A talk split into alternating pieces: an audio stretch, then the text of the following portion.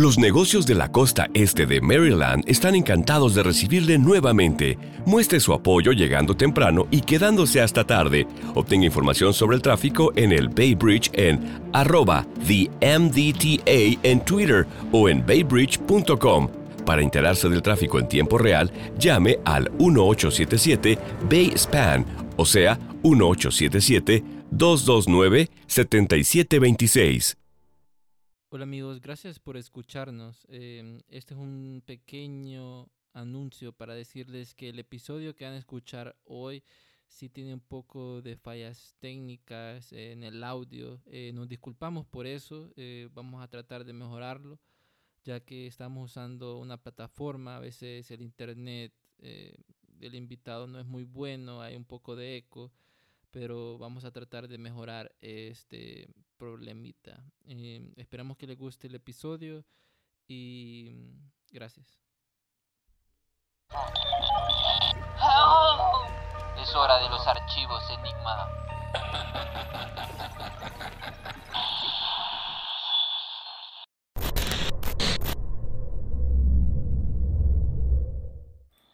Hola amigos, ¿cómo están? Bienvenidos una vez más aquí a Archivos Enigma. Estamos estrenando un pequeño intro, probando cosas nuevas aquí en, este canal.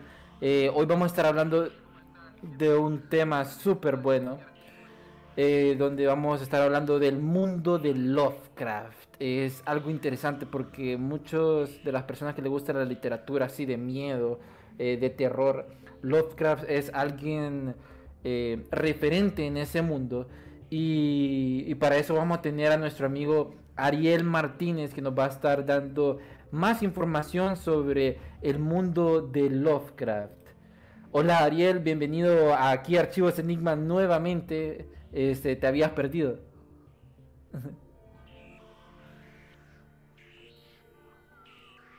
Este, creo que no no, me, no, no te podemos escuchar.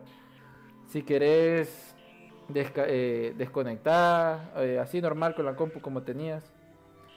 Vamos a ver mientras viene, eh, configura esto Ariel. Vamos a tener a, Darío. Hola Darío, bienvenido a justo a tiempo. ¿Cómo estás? Todo bien, todo bien. Ahorita miro que tenemos fallas técnicas, pero qué raro, tal vez no quieren que hablemos de HP Lovecraft, porque he estado viendo de HP Lovecraft y la verdad es que ese brother estaba adelantado a su tiempo. ¿Vos crees que.? Tenerlo ahorita como un montón de teorías de conspiración ahorita se me un súper millonario.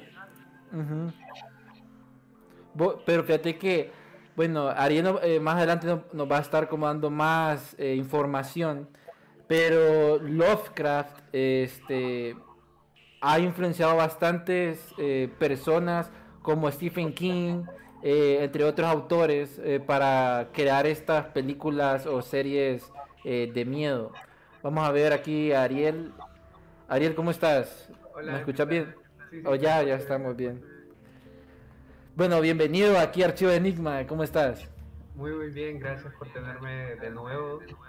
Ya es un gusto compartir con ustedes en diversos espacios. No, gracias a vos que, este tema estaba como pendiente eh, porque en el episodio, para quien no saben, eh, con Ariel hicimos un episodio súper bueno sobre los secretos, la historia secreta de Honduras. Ahí lo pueden buscar en Spotify.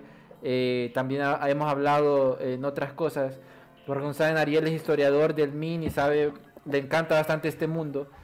Y para empezar, para empezar de lleno como a, este tema del mundo de Lovecraft, no sé si nos puedes dar como un poco cómo fue que te gusta tanto esto? Pues antes de hablar eh, quién fue él, las criaturas que existen, porque es un mundo extraordinario.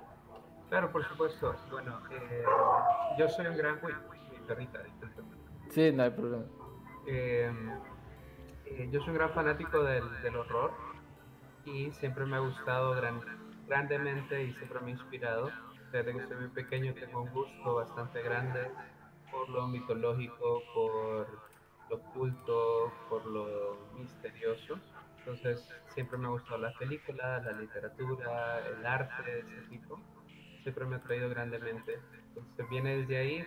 Uno de mis escritores favoritos es Edgar Allan Poe. Y a través de Edgar Allan Poe es que yo llego a Lovecraft, porque de hecho Poe es una de las principales inspiraciones de Lovecraft, y Lovecraft es tan genial que incluso, obviamente, su, su obra literaria es, un propio, su propio género, que se llama horror cósmico.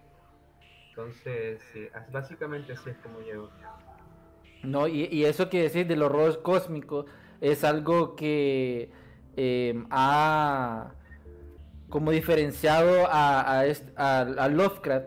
Y es que Lovecraft nace un 20 de agosto de 1890 y mm, su vida fue como bien, bien trágica. Porque al, a su temprana edad muere su padre, después se muere su abuela, eh, más adelante, después se muere su, su, su madre.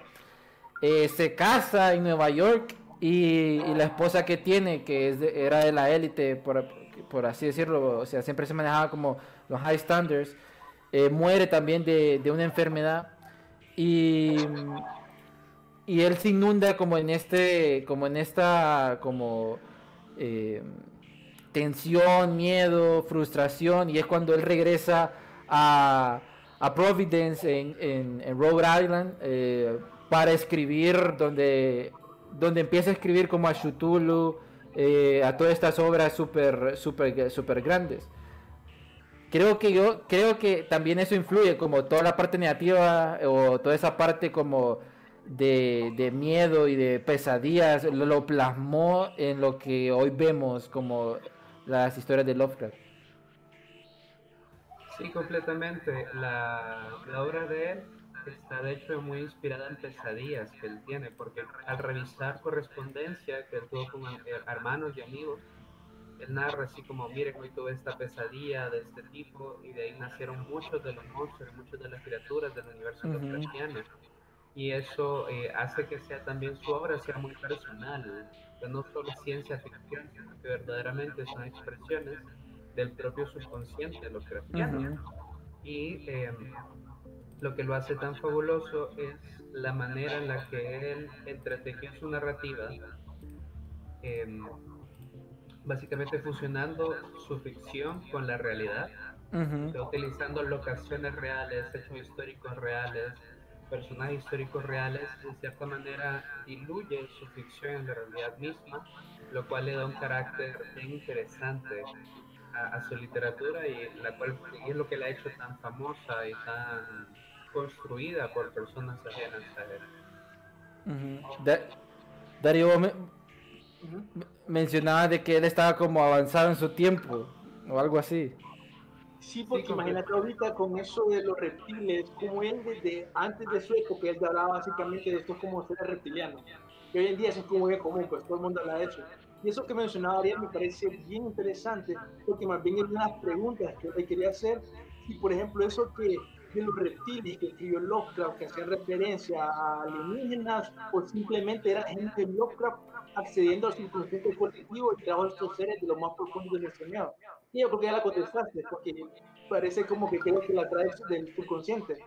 No sé si tal vez crees eso o tal vez que tuvo una experiencia ahí más rara. Pues, pues la verdad es que no hay eh, correspondencia o algo que pueda verificarnos que él haya tenido una experiencia más allá de sus pesadillas pero lo que sí es cierto es que su, o sea, la razón por la que se llama su género horror cósmico es porque las criaturas y las deidades que él crea, bueno, que son deidades para la humanidad porque son más grandes más poderosas que nosotros. Eh, son extraterrestres en el sentido de que verdaderamente son de fuera de la Tierra, son seres que existen en, incluso, o sea, si existen en el universo, fuera del planeta Tierra, pero a la vez en otras dimensiones o a veces proceden de otras dimensiones. Sí.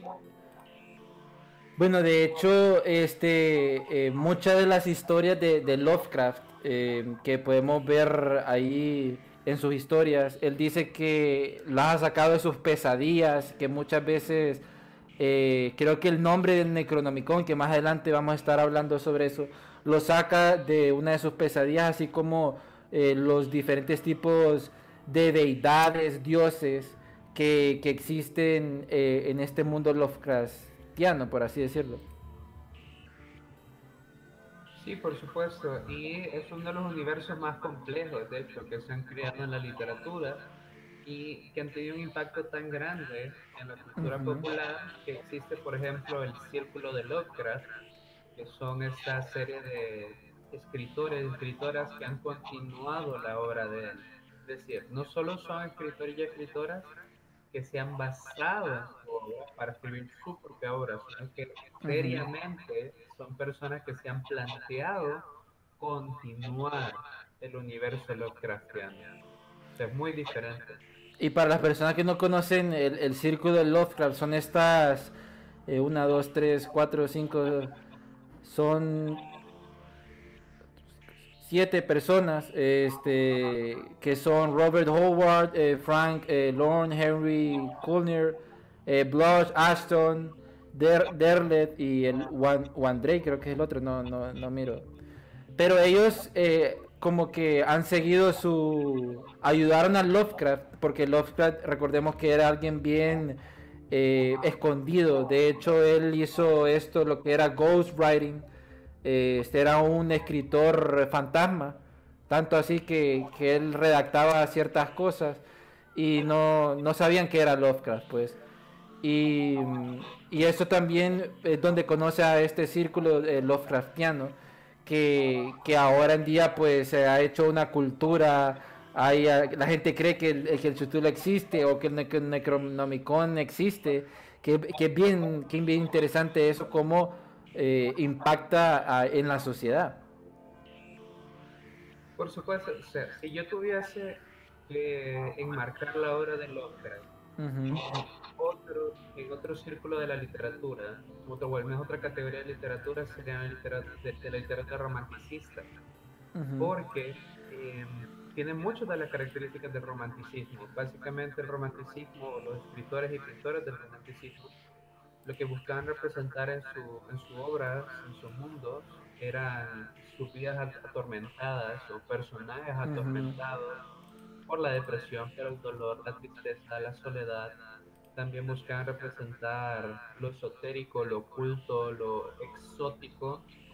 Y eh, otra característica importante de, del romanticismo era representarnos a nosotros, la humanidad, como pequeños ante una naturaleza o un mundo o un universo muchísimo más vasto y grande que nosotros.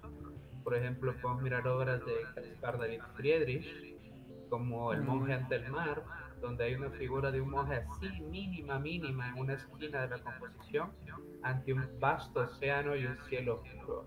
Para representar eso, que la humanidad es muy pequeña en comparación a lo enorme del universo, de la naturaleza, eso también lo tiene la literatura de Lovecraft. De hecho, eh, hay deidades, en muchas de las deidades de Lovecraft, los seres humanos literalmente no somos más que insectos y, hay grupos de seres humanos que adoran esas deidades, pero solo porque se reconocen como superiores ante esa inferioridad nuestra, por así decirlo. Y eso es bien característico de la literatura de Lovecraft, porque por ejemplo he leído que él desafiaba eso que mencionabas del romanticismo clásico, él hacía eso como, mencionabas, también cosas como el cristianismo y la iluminación. Y algo bien interesante que encontré justamente de las historias de de Lovecraft aquí básicamente lo opuesto del tradicional, eh, la gnosis tradicional, el conocimiento del misticismo tradicional, porque básicamente le mostraba como temporalmente el horror a sus personajes en las historias de la realidad.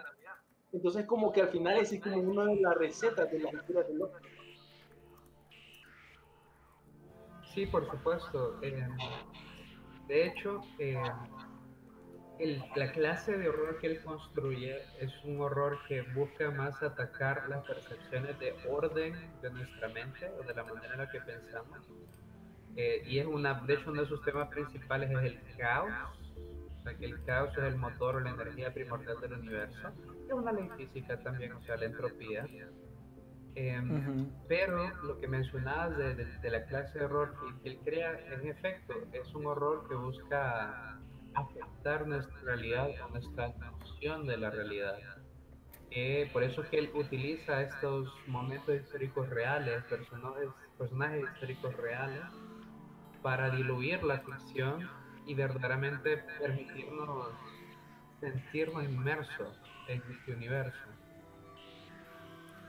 Sí, y, de hecho, hablando sobre deidades y cómo funcionan, eh, tengo entendido de que muchas de ellas les gusta destruir, de que están dormidas. Este, tengo también entendido que hay una de que es más humana, que, que le gusta ver el sufrimiento de las personas y es Nial, Niarlatotep o el caos reptante, que él es, lo, lo explican como eh, como una persona este, que, camina, o sea, a ver, ¿cómo me explico? Creo que Lovecraft, su influencia para crear ese personaje, muchos dicen que fue Tesla, eh, por la forma que, que, lo describe en, las historias, que creo que su primera aparición fue en la ciudad del sol naciente, en la búsqueda de la ciudad del sol naciente. Sí, em, es en este cuento la primera, bueno, es la primera vez que se menciona el nombre de Nyarlathotep y eh, pero Nyarlathotep tiene su propio poema, de hecho, y luego un cuento, un poema en prosa, y luego un cuento basado en este poema en prosa. Eh, la razón por la que se cree que él está basado en, en, Tesla es porque el sueño en el que él escucha el nombre, porque él escucha el nombre de Nyarlathotep en ese sueño, él miraba a este personaje como un hombre vestido de negro, con un altísimo, con un semblante oscuro, que asombraba a las personas y las atraía a través de mostrar magia o realidades imposibles. Y eso era más o menos lo que hacía Tesla con su tecnología.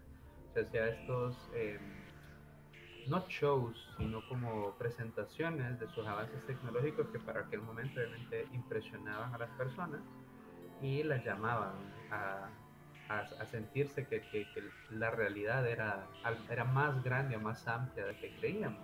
Entonces, en ese sentido es que nace Nerlatotep, que Nerlatotep, como dijiste, conocido como el terror reptante, y es el único, la única deidad eh, que tiene libertad para moverse en el mundo de Lovecraft eh, y que tiene personalidad y de hecho es de las pocas que se acerca directamente a la humanidad. O sea, según los cuentos, eh, el Atotep puede tomar hasta mil formas diferentes. Y obviamente no se han nombrado todas, pero una de las favoritas de Nelatotep es la de aparecer como un faraón egipcio. Y es a lo largo de la historia aparece como este, un hombre de, de poder que atrae a sectas de personas con su carisma y luego las utiliza para crear estragos y sufrimiento.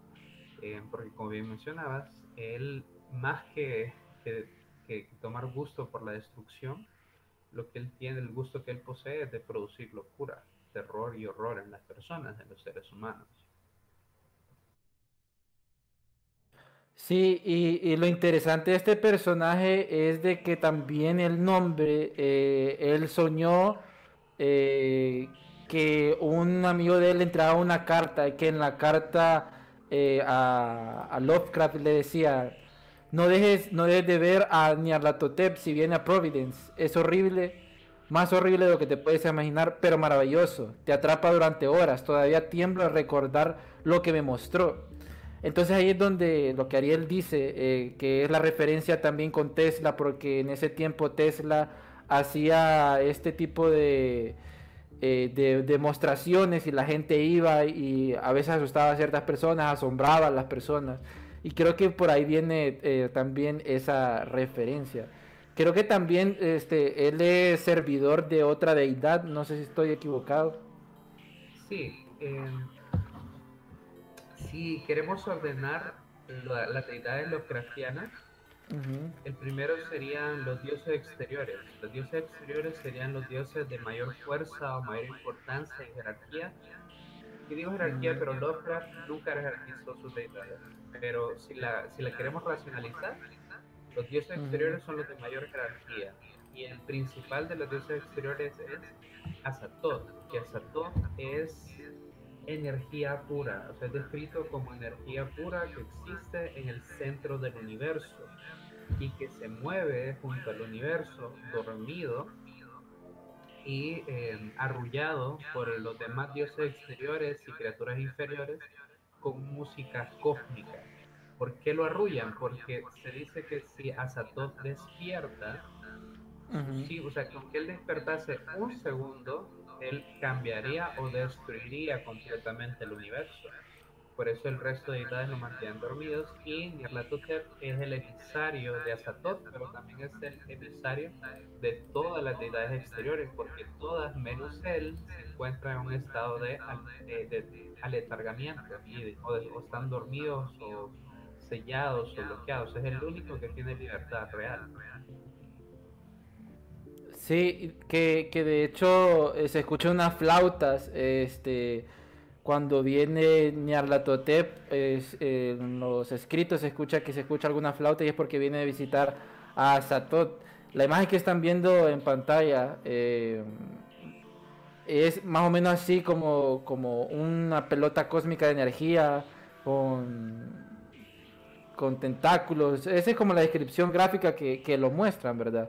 Pero no sé cómo se lo habrá imaginado este, realmente Lovecraft. Eh, no sé qué opina vos, Darío, sobre este dios, porque es tan muy parecido este, a los, como por, decir, a los celestiales de, de, los cómics también. Sí, es que sea, por ejemplo, de crear un personaje que devora literalmente universos, yo sé que es una idea gnóstica. Y lo estaba tratando de buscar ahorita.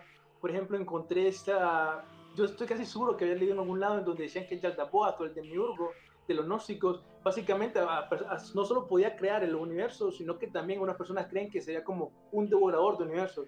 Yo recuerdo haber leído una persona que decía básicamente que este ser Yaldabaoth iba como de universo a universo eh, y que podía devorar un universo si él quisiera. Obviamente pienso yo que por ahí es donde Lovecraft tal vez habrá sacado este, esta idea, que esta idea de que existe una entidad, un, un ser, digamos, que puede destruir un universo, se mira reflejado en un montón de historias a lo largo del tiempo.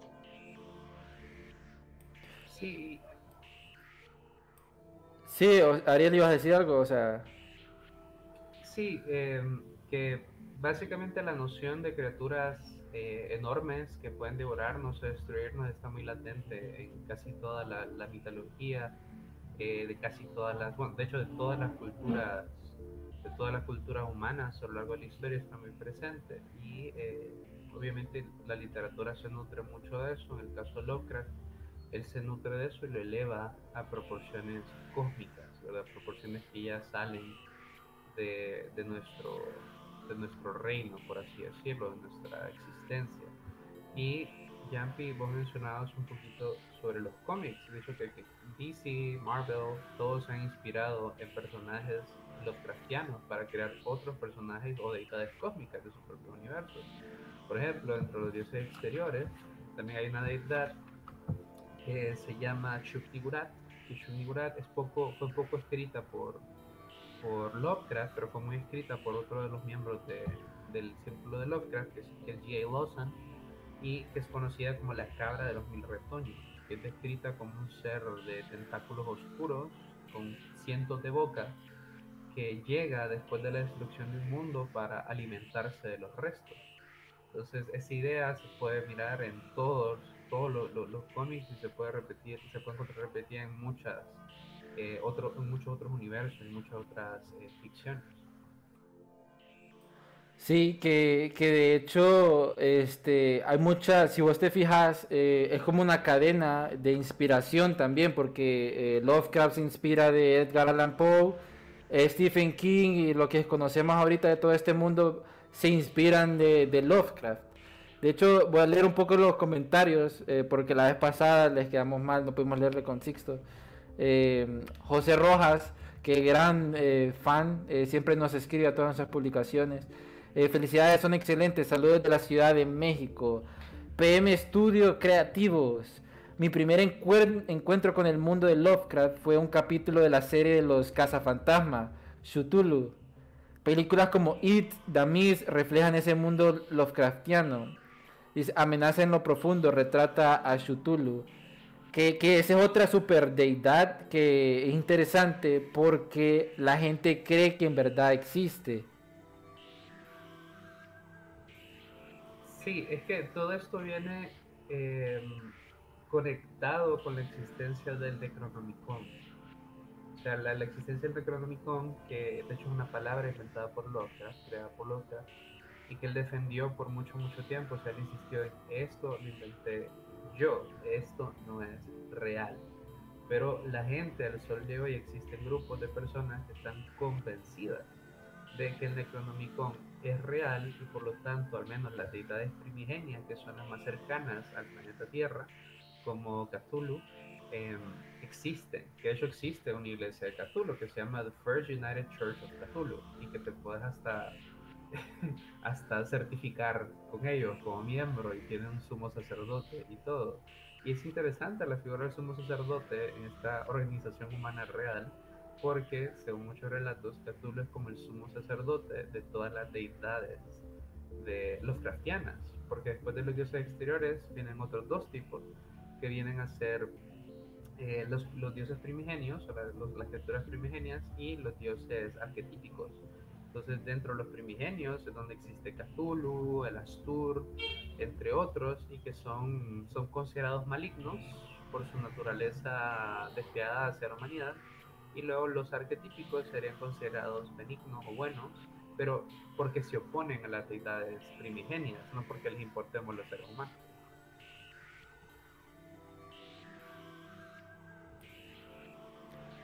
Sí, qué, interesante esto, ¿verdad, Darío? Porque este, imagínate hasta tener como una iglesia de Cthulhu, cómo ha impactado tanto en la sociedad eh, la historia de Lovecraft. Yo que le quiero preguntar a Ariel es, por ejemplo, si eso es el Necronomicon, yo pienso que la idea tuvo que haberse de un lado. Definitivamente pienso que Lovecraft estaba metido, digamos, en este montón de lecturas extrañas y lo más seguro, él leyó algo y dijo, voy a crear una historia con esto definitivamente el Necronomicon que del que él habló, él dijo en sus cartas personales que no era verdad, pero definitivamente la idea, pienso yo, que se vino algo y es porque tal vez él interesaba ese tipo de lectura. Pues.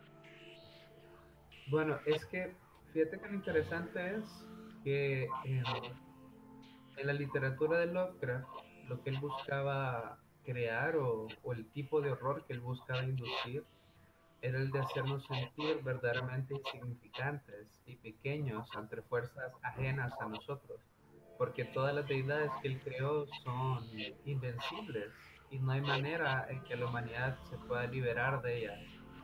Y si bien son fuerzas del universo, es decir, que cada quien tiene un papel, porque el universo de Lovecraft es psíquico, de hecho Cthulhu, en el caso de Cthulhu, eh, se dice que él despierta de la ciudad hundida de Relia la manera en la que lo pronuncio, no hay una pronunciación correcta para ninguno de los nombres de, de Lovecraft.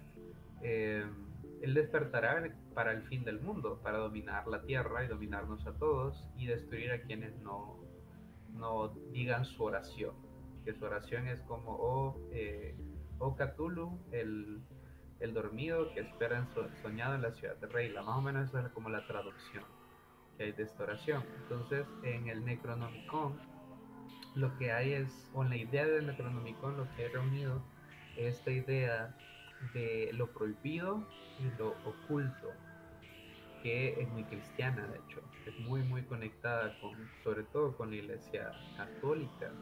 Porque, ¿qué pasa con la iglesia católica? Que a lo largo del, tiempo, a lo largo de la historia, eh, lo que ha hecho es convertir las deidades de culturas ajenas al cristianismo en demonios, en seres demónicos y de ahí más o menos nace la demonología, y el Necronomicon más o menos toma esa estructura, toma esa estructura de los libros demonológicos, eh, inspirados o creados incluso por, por, el cristianismo y por sus diferentes eh, grupos.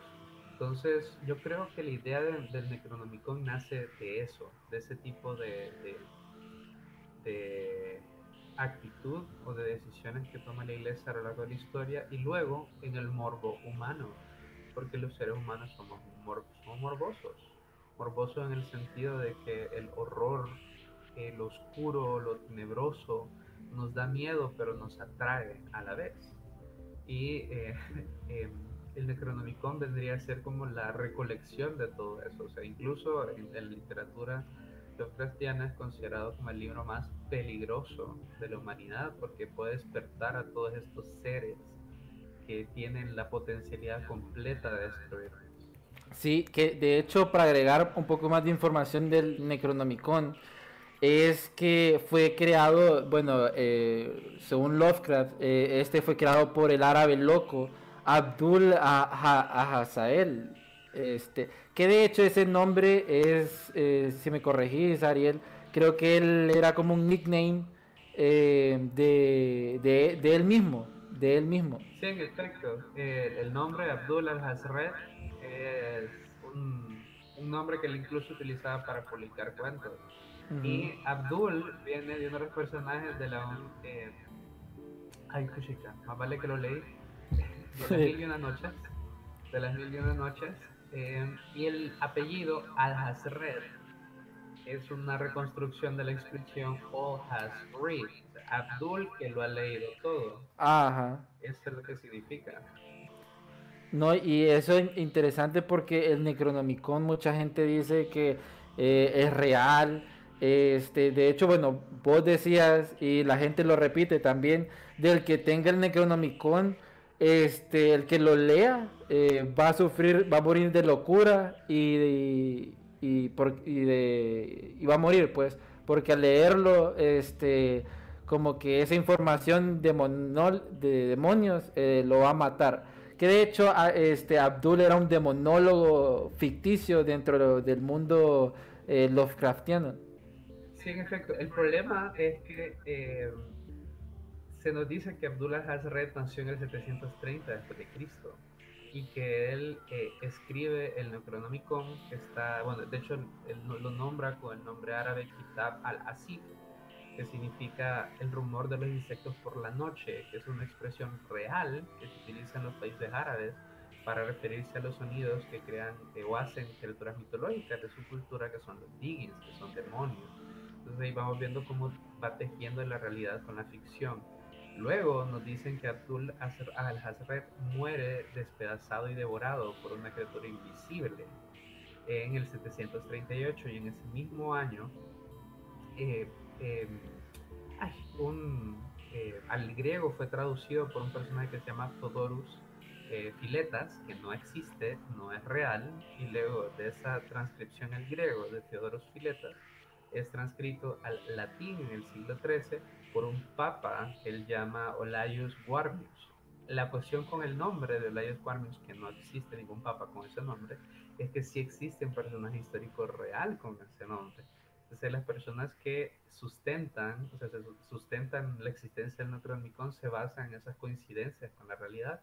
Y aparte está el hecho de que también eh, Lovecraft escribe y nos dice en su literatura que del Necronomicon hay cuatro volúmenes que se encuentran en cuatro universidades del mundo, una en Harvard, una en París, una en Arkham, que no existe esa universidad, y eh, la última en Buenos Aires. Y si vos vas a, a cual, y eso es real también, eso eh, suma a la idea de la existencia real del libro, es que si vos vas a estas universidades y vas a sus ficheros, vas a encontrar una ficha para el Necronomicon y nadie sabe quién la ha escrito, seguramente fueron bromistas. de hecho, en la de Buenos Aires se cree que esa ficha la escribió Jorge Luis Borges. Y eh, eso es lo que dota de, de ese canto, pero también de esa... Red. Como, Pero ahí en el, en el de lo que decía de Jorge Luis Borges, supuestamente porque él no le caía muy bien como la literatura de Lovecraft y era también como para generar un poquito de morbo entre la gente que, seguía. Y también es que encontraron esa publicidad de que tenían el Necronomicon y de que, estaba, que tenía piel y que tenía dibujos súper raros y de que si querían información que marcaban este número. Entonces mucha gente eh, habla de que si es real, de que existe este libro prohibido y en los grupos de Facebook y esos grupos donde se hablan de teorías de conspiración, se dicen, tengo el PDF en Necronomicon, este, tengan cuidado, este, es exclusivo y mándenme tal cosa. ¿Cómo mueve a la gente eso? Pues, eh, pero no, no da esta puerta también de que si en verdad existía algún libro, eh, real, así como descripción de demonios, ya que sabemos que el Vaticano hizo exorcismo y aquel montón de cosas. Sí, por ejemplo, libros reales que tienen ese carácter de prohibido serían como las libretas de exorcismo, serían como la leyenda del libro perdido de Salomón también, ¿verdad? Que se dice que tiene la sabiduría ancestral y completa de, esta figura. O sea, yo siento que la idea de Necronomicon se, se, alimenta mucho de ese tipo de literatura y en libros de magia, como, libros escritos por este personaje Crowley, Crowley que es un mago eh, inglés muy, muy importante en la historia, o uh, so-called mago en la historia. Eh, hay muchos libros que tienen este carácter de prohibido y de hecho con lo que mencionas de, de cómo la gente se aprovecha también de esta sugestión, es que en 1973 y en 1978 editoriales estadounidenses publicaron versiones del Necronomicon diciendo que eran reales, cuando en verdad solo son falsas. Y ahí también mencionabas como toda esta mitología alrededor del libro que no le escribió Lovecraft, que no le escribió el círculo de Lovecraft, sino a los mismos seguidores de él, que, que dicen que está envuelto en carne humana. Y de hecho, si miramos una de mis películas favoritas de, de, horror y película de culto, que es Evil Dead, eh, creo que ahí está como, ahí podemos encontrar una de las representaciones más, eh, más fidedignas a la mitología popular del Necronomicon que hay del libro, porque ahí lo encontramos literalmente escrito así un libro cubierto de piel, de piel humana que se despierta ante la sangre de los seres humanos y los sacrificios y que contiene sabiduría demoníaca, demonológica, o si bien no demoníaca demonológica, monstruosa, que no es propia o que no debe ser leída por los seres humanos porque lo que va a desatar es nuestra destrucción y sufrimiento. Sí, yo por eso definitivamente creo que eh, Lovecraft de ahí tomó alguna inspiración como el que mencionabas, La llave menor de Salomón, uno de los libros de demonología más populares del mundo. Entonces, definitivamente, él se inventó la historia súper bueno porque era un crack. Y una de las razones por la cual me parece tan interesante Lovecraft, es por lo que mencionaba Ariel al inicio del programa, y es porque la gente dice, ok, ¿será que ese tipo era, no sé, tenía algo que por alguna razón podía como recibir mensajes del, del subconsciente colectivo? Uno de los ejemplos, por ejemplo, que me parece bien interesante, es que si ahorita que ya puso un montón de videos sobre los monstruos, muchos tienen forma como de octopus. No sé si se han fijado en eso y si piensan que es importante. Pues, por ejemplo, yo, yo asociaría eso a criaturas mitológicas como el kraken, como el kraken, em, que, bueno, obviamente es un monstruo marino gigante con tentáculos que hunde barcos y desata el caos en la humanidad también está el demonio que representa a la pereza, que es Leviatán, que Leviatán también es descrito como un, una serpiente marina gigante, eh, también como una especie de tentáculo. Yo siento que, la, idea visual de las deidades se alimenta de figuras como estas.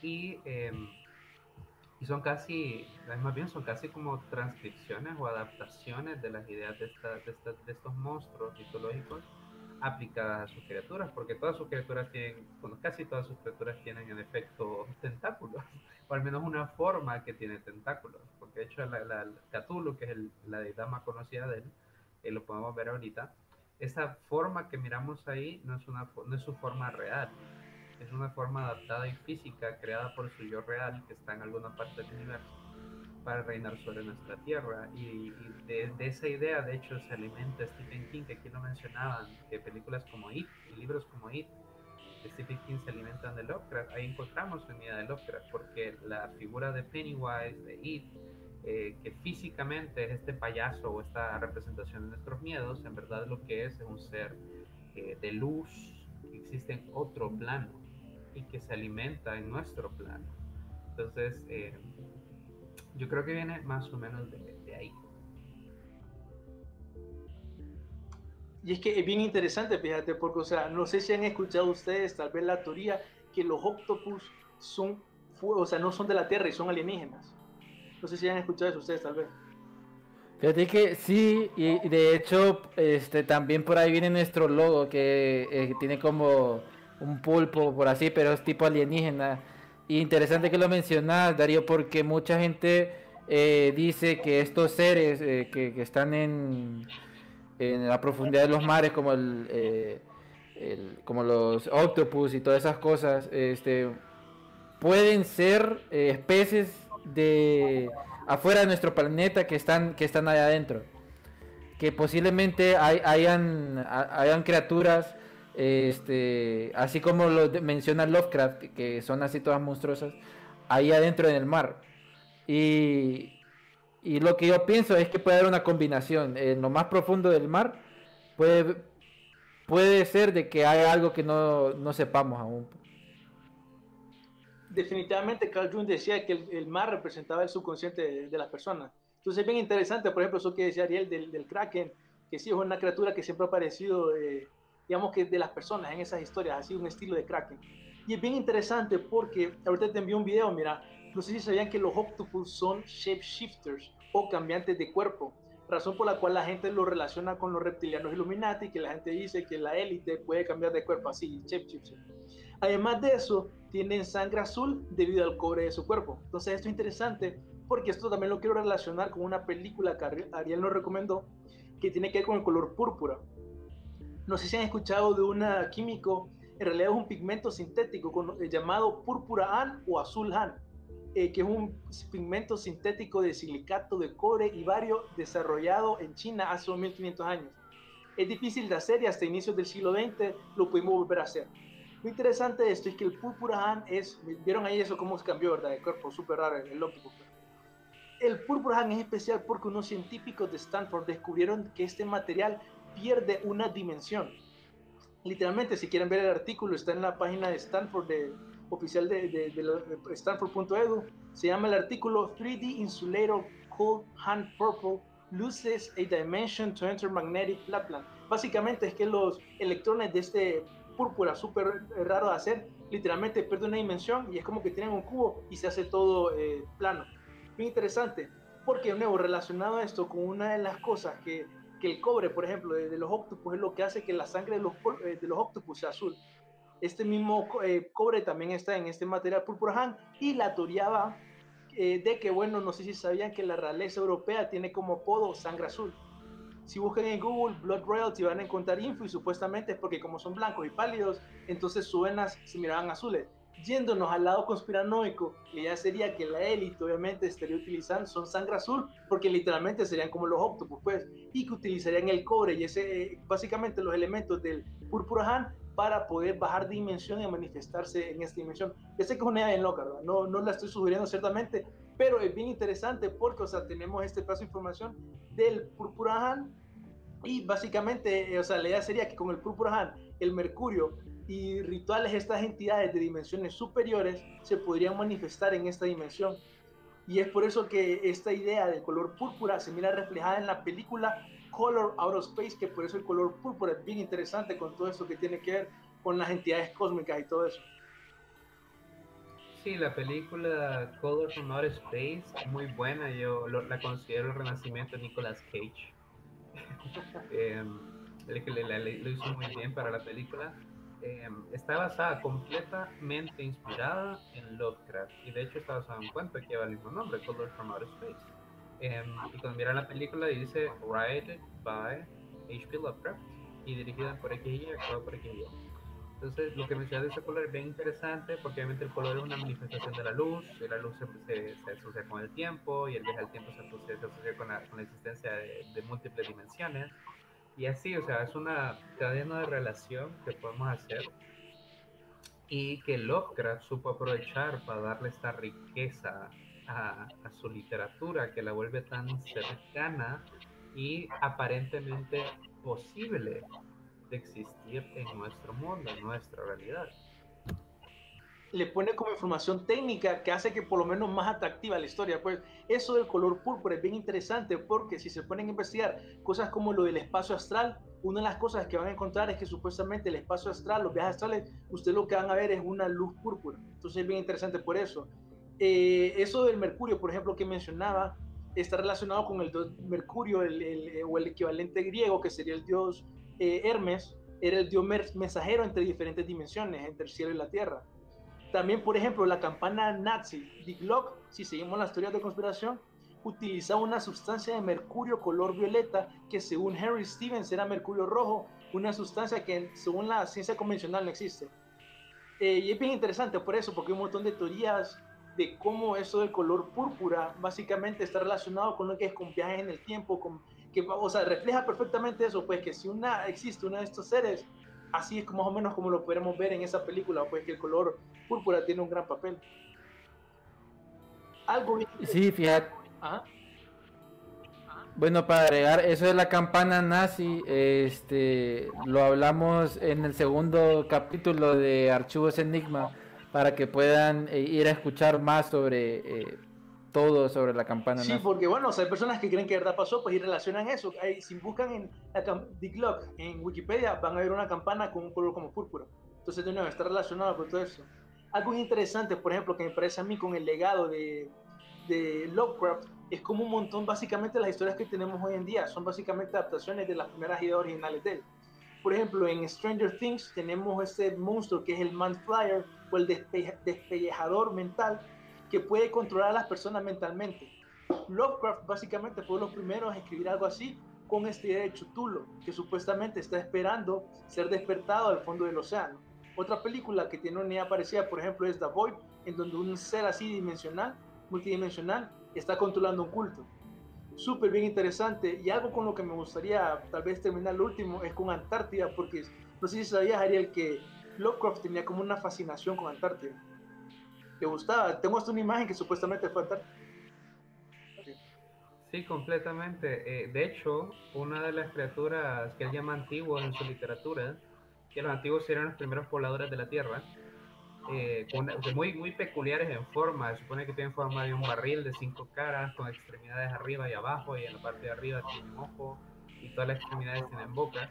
Se supone que los antiguos lucharon contra los primeros, eh, contra los, los seres que adoran a Cthulhu, y que por eso Cthulhu se encuentra encerrado bajo el agua aquí en tierra aquí en la Tierra y que hay una guerra constante entre los antiguos y los profundos que serían los que adoran a Cthulhu.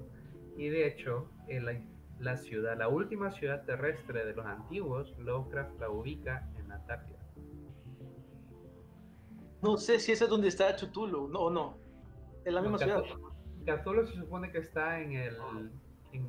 ¿Cómo se llaman estas cosas del océano? Que son como las, las cosas más profundas. Las Marianas. Marianas, sí, creo. Por la...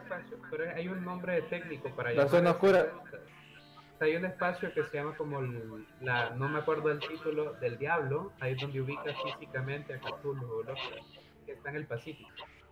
En el Pacífico. Ese se llama la, las Marianas Strange, que es el lugar más profundo de la Tierra. Y fíjate que eso de Cthulhu me pareció interesante porque con Jan hicimos un episodio hace poco de la, ¿cómo se llama? los mensajes de Lilith en las películas. Entonces, en uno que yo quería mencionar era Godzilla, y es porque esto para refleja cómo básicamente las ideas de Lovecraft al final siguen todavía impactando la cultura, eh, digamos así, las películas de hoy en día. Por ejemplo, esto es bien interesante, esto es de Antártida. Este era el contexto en que lo quería mencionar. En 1997, la Administración Nacional Oceánica y Atmosférica grabó un sonido conocido como sonido Blue. Si quieren encontrar la teoría de conspiración, así lo van a encontrar, sonido Blue. Muchos teóricos conspiranoicos dicen que el sonido fue un monstruo, porque básicamente ningún animal ha hecho un sonido así parecido. Lo interesante es la fascinación entre el mundo artístico y criaturas mitológicas con Antártida. H.P. Lovecraft fue, le interesaba bastante, bastante Antártida. Creo que tiene una foto de él en Antártida. Escribió sobre una ciudad bajo el agua llamada H.R. Eh, no sé cómo se pronuncia eso, en el Océano Pacífico. La ciudad tenía como prisionero a Chutulo. Esto fue lo que yo encontré. Lovecraft da unas coordenadas exactamente de dónde estaría la ciudad y el sonido loop se originó cerca de un lugar cercano. En la película de Godzilla 2019 juegan con la misma idea de un sonido cerca de Antártida, así empieza la película. Lo interesante es que otras películas como The Thing de 1982 y Alien vs Predator que ponen Antártida como un lugar donde se encuentran artefactos alienígenas y hasta donde se encuentran enemigos antes del gran diluvio en lo personal no me sorprendería que se cae todo el, la nieve de Antártida y encontramos como restos de civilizaciones antiguas. Para nada me sorprendería. En Pacific Rim, por ejemplo, también los monstruos salen de un portal cerca de Antártida. Y obviamente sabemos que en Antártida tienen esta idea que está Garta y todo eso, y por eso pienso yo que a H.P. Lovecraft, como sabía que está este montón de enigmas de Antártida, tomó eso como inspiración para hacer un montón de historias. Casualmente, eh, la dimensión de la que vienen los Kaijus de Pacific Rim, Rift, perdón, son también, es muy morada, muy morada, muy magenta. Y de hecho, esta obra eh, que, que, me puso Jampi ahorita es una obra del artista nacional Armando Lara, se llama Presente Futuro. ¿Por qué la, la, la, la estoy mostrando? Eh, si pueden mirar el hermoso morado que tiene, porque el morado que tiene es un morado muy hermoso, y de hecho el morado es uno de los pigmentos, pigmentos más difíciles de crear y crear de manera correcta. Em, yo siento que el, el, morado tiene naturalmente unas propiedades mágicas. Cuando digo mágico es que verdaderamente nos embeleza. Nos embeleza y solo y pongo esta pieza de ejemplo para que miremos el carácter del color que crea Armando Lara con para esta pieza, que es un color que parece celestial, parece etéreo, parece no físico. Y creo que por eso, que incluso en eso también encontramos esta conexión o fascinación de este tipo de colores y asociaciones con este tipo de realidades y criaturas eso que mencionabas de color púrpura es bien interesante porque en la historia ha sido asociado a los lujos, misterios y magia y principalmente la nobleza. La reina Isabela I prohibió a cualquier persona que no fuera cercana a la familia real utilizar el color púrpura. Y por eso es que, eh, digamos que para cosas como magia y todo eso, es bien, eh, siempre ha sido utilizado el color púrpura, es bien interesante. Me gustaría ya que solo eh, mostráramos el video que te envié, el último, que es bien interesante, para tratar de darle como un poquito más de, porque hoy hablamos de monstruos, de Lovecraft, y es bien difícil como traer esto una que la gente lo crea, como una teoría de conspiración de realidad. Pues es bien interesante porque yo encontré un video de Jordi Rose, eh, ponerle subtítulos, tal vez aunque sean en inglés, bien interesante porque Jordi Rose, el fundador de la compañía de computadoras cuánticas D-Wave, dijo que con la inteligencia artificial estamos convocando entidades de H.P. Lovecraft, de universos paralelos a nuestro mundo en 2014, Elon Musk dijo que con la inteligencia artificial, ahí está la frase que hasta él mismo la está diciendo en el video, que con la inteligencia artificial nosotros estamos convocando al demonio. No sé si ustedes miran esto, tal vez han investigado de la inteligencia artificial y por qué tal vez este brother de eh, eh Jordi Rose está diciendo estas cosas. Básicamente accediendo a diferentes universos paralelos y que se van a manifestar como la inteligencia artificial, como estas entidades Lovecraftianas. Fíjate que para, para agregar lo que estaba mencionando, de hecho sí, Elon Musk dice que este, el, la inteligencia artificial va a ser una de las, ¿cómo se dice?, de las causas del fin de la humanidad, pues de que ese es un error, el man lo, lo, lo vive diciendo. Y creo que también de que eso viene muy apegado a lo que también están haciendo con esto de los chocando electrones con el coleccionador de hadrones eh, que por ahí dice que puede crear como este, portales o, alguna especie de ruptura dimensional que eh, puedan eh, crear cosas que, no conozcamos, pues. había una teoría de Joe Rogan también sobre esta de la inteligencia artificial y todo lo que estaba haciendo es de que iban a crear como, o sea, iban a crear una inteligencia artificial madre donde toda la información de que nosotros le damos por las redes sociales eh, iban a ir a este cerebro para comportar y, predecir lo que el ser humano iba a hacer en un futuro, tipo casi como de, de las películas. Eso definitivamente lo pueden hacer, pues, eh, o sea, si tienen la información, definitivamente van a poder predecir el comportamiento de la humanidad. Eso que mencionabas, por ejemplo, de CERN, de las partículas, de colección de partículas, hay, digamos, una pequeña relación con esto, porque en este caso, con la inteligencia artificial, básicamente la idea sería que vos pudieras programar, como yo voy a hacer este, este, este no sé, voy a programar a Zeus, digamos. Entonces voy a crear una inteligencia artificial que va a imitar a Zeus. En este caso le estoy hablando que son como ciertas cosas que existen en el mundo etérico, por decirlo así, en el mundo de la información, que por decirlo de otra manera es donde nosotros accedemos a nuestro subconsciente colectivo y que así es como estas entidades de Lovecraft se podrían manifestar en inteligencia artificial. Wow, yo no sabía eso, la verdad. Eh, aunque sí, sí coincido con, con, Elon Musk de que depositar la, la, esperanza de la humanidad en la máquina eh, no es correcto. No es correcto, porque de hecho nosotros ya vivimos cierto, un cierto nivel de deshumanización eh, en la actualidad. a través de las redes sociales, que, que, se han vuelto como el suplente de la manera en la que nos relacionamos con las personas. Y parece que se convierte más bien en una realidad más que una herramienta que utilizamos. Entonces es, interesante. Pero esa, esa relación que, que, hace Darío de la inteligencia artificial y los monstruos de Lovecraft, este, y más aún relacionándolo con todo esto de la exposición de los aliens y los extraterrestres ovnis que, que está sonando mucho en la CIA, bueno, el Pentágono. Eh, posiblemente más adelante, si es que pasa, ¿verdad? De que dicen existen los alienígenas y los presentan y así, ¿verdad? Ya es un caos en el mundo. Estas historias de Lovecraft como el Chutulu y que eh, hay monstruos debajo del mar y todas esas cosas van a reventar y este, no sé cómo la sociedad también eh, colectivamente eh, pueda tomar estas cosas. Pues cuando, por ejemplo, en un futuro, supongamos que sale un Zeus, así como decía eh, Darío, por una forma como proyecto, como, ¿cómo se llama ese proyecto? Bluebeam, este, tipo holográfico, así eh, cómo reaccionaría la gente, pues, porque ese es también otro tipo de tema que pueden como eh, reflejar esos monstruos en, forma holográfica.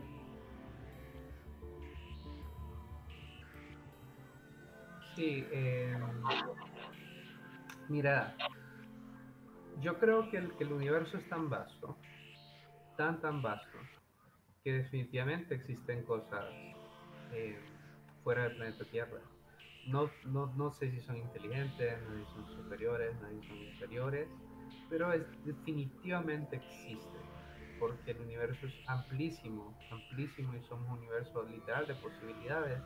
Eh, el planeta Tierra tiene seres humanos literalmente por una casualidad. Eh, que los materiales de los, de los meteoritos correctos se fusionaron con los materiales correctos de lo que era el planeta Tierra y eso permitió que nosotros existiéramos lo mismo pudo haber pasado en muchos otros, muchas partes del universo. Si no lo sabemos, no lo conocemos. Y creo que la, literatura de Lovecraft tiene mucho que ver con eso. Si, si, bien no habla de la, no se centra tanto alrededor de la humanidad, más que como víctimas de estos seres, de estas deidades superiores, em, creo que él también busca plasmarnos esta idea de que definitivamente en algún momento vamos a descubrir que existen cosas muchísimo más grandes que nosotros. Y los hay.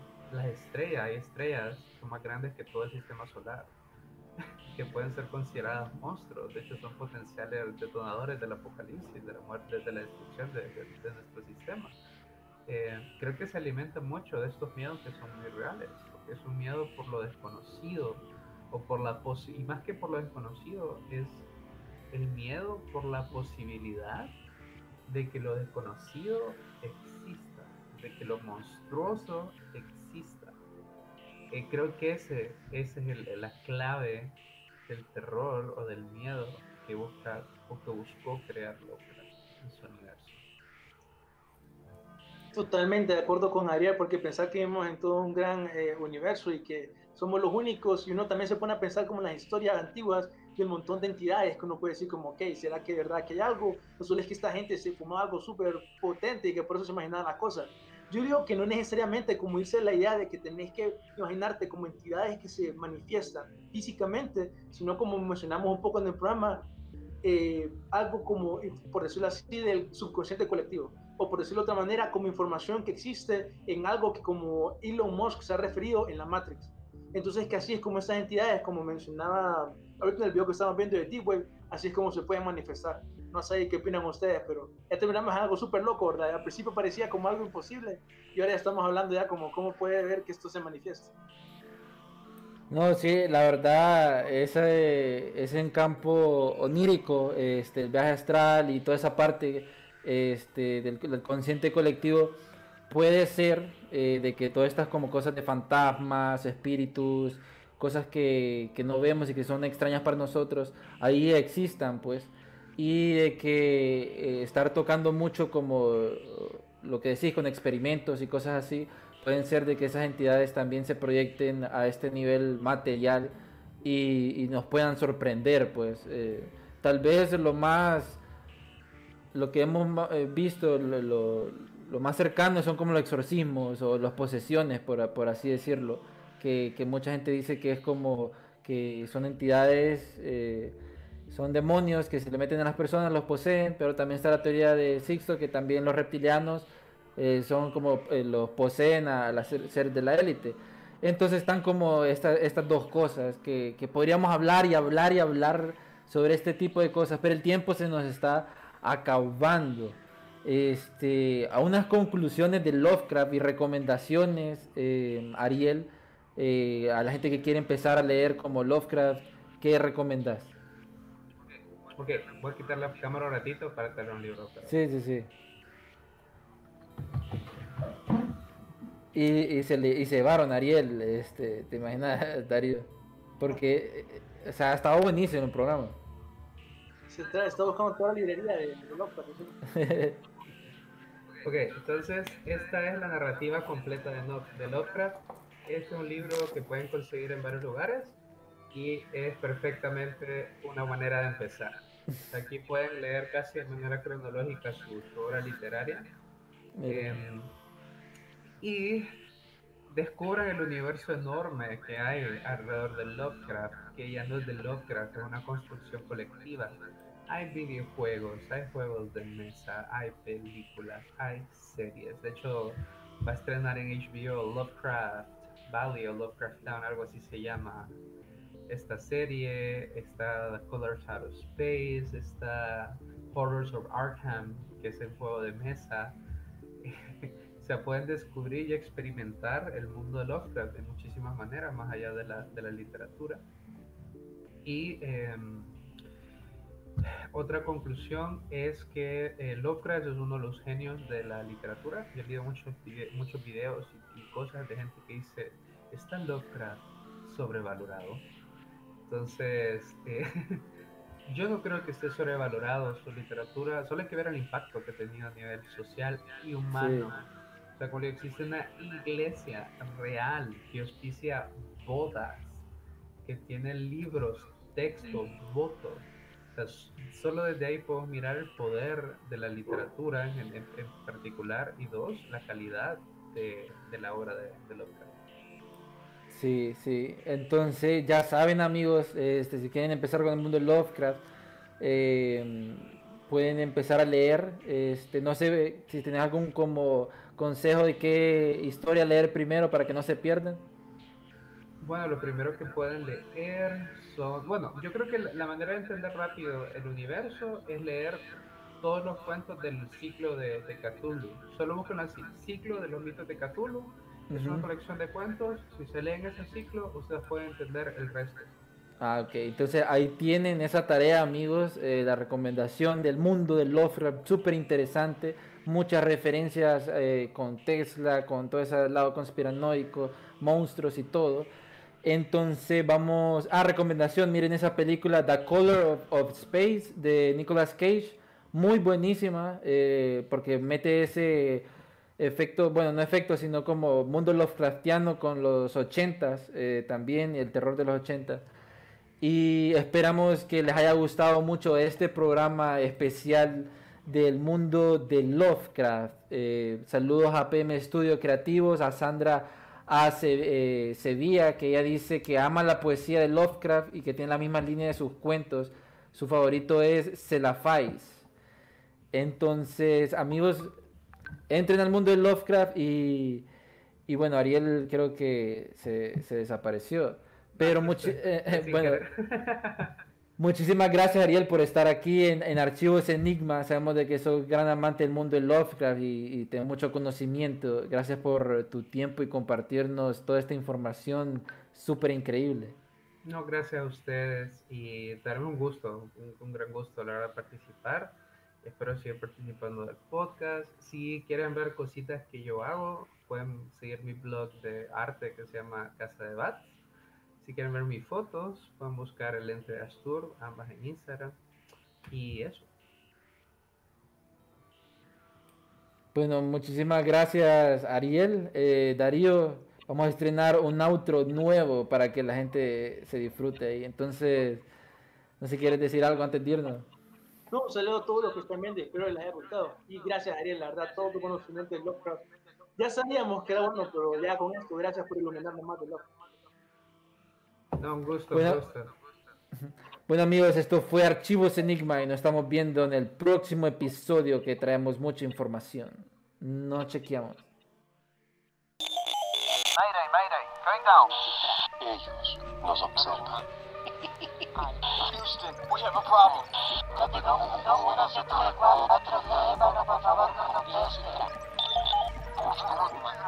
Archivos Enigma, Honduras. Es hora de los archivos Enigma.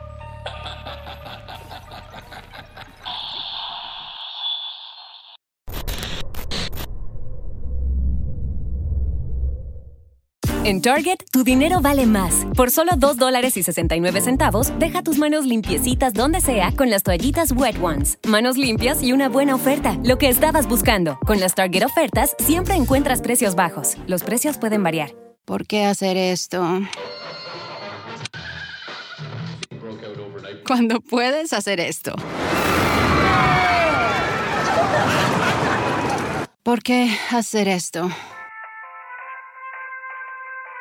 Cuando puedes hacer esto.